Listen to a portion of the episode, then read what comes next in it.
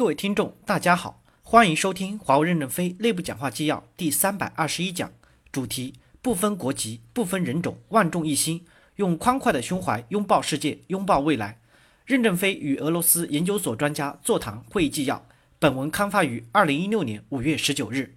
正文部分，任正非说：“首先感谢大家，华为能发展到今天，与各位做出的贡献有很大的关系。我们要继续扩大俄罗斯研究所的能力。”同时，也要改善俄罗斯研究所优秀员工的待遇。我们要加大在俄罗斯的投资和发展，吸纳优秀的人才来加盟我们。不仅仅在俄罗斯，包括前苏联国家，大家认为有价值的地方都可以推荐给我们。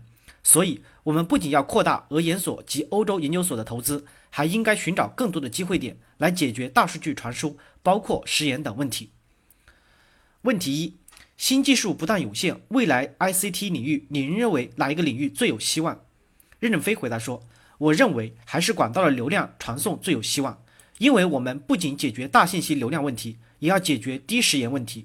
时延产生有些是因为拥塞性的问题，还有数据性转发的问题，这些都会有时延。谁能解决这两个问题，谁就能领导世界。我们不要轻视美国这个国家，美国这个国家的创新能力还是非常强的，因为你不知道美国下一步打什么牌。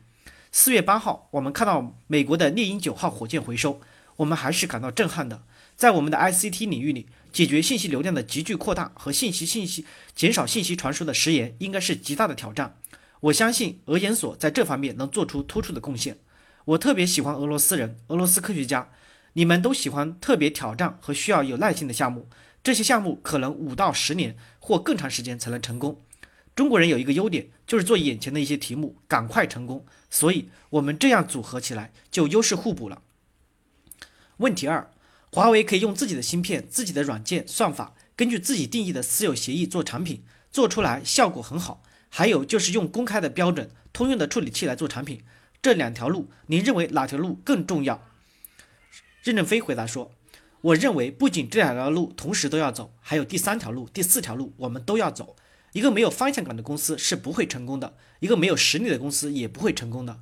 小公司因为没有实力，一定要赌方向。”他必须选择一条路。我们俄罗斯研究所可以瞄准一个目标，有四个路径的团队同时进攻。世界走向公开，我们同样充满了机会。机会，世界不走向公开，我们私有，我们速度更快。公有的标准使所有的公司的设备都可以接入，有利于管道商的选择。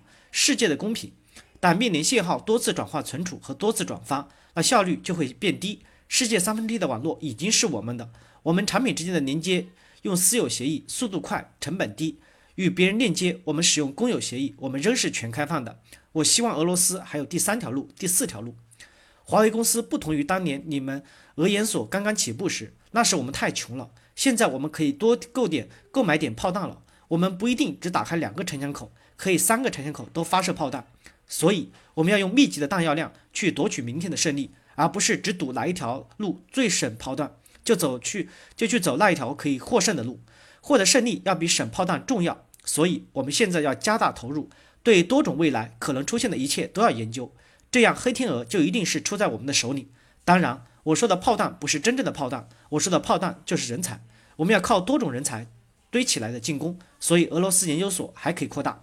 同一个课题可以有多个进攻小组，可以在小组内讨论，吵得一塌糊涂。下来后喝一杯咖啡，互相交流交流，相互的吸收能量，仍然各攻各的目标。任何一条道路攻上这个山顶，我们都是胜利，我们没有失败。这个名词探索嘛。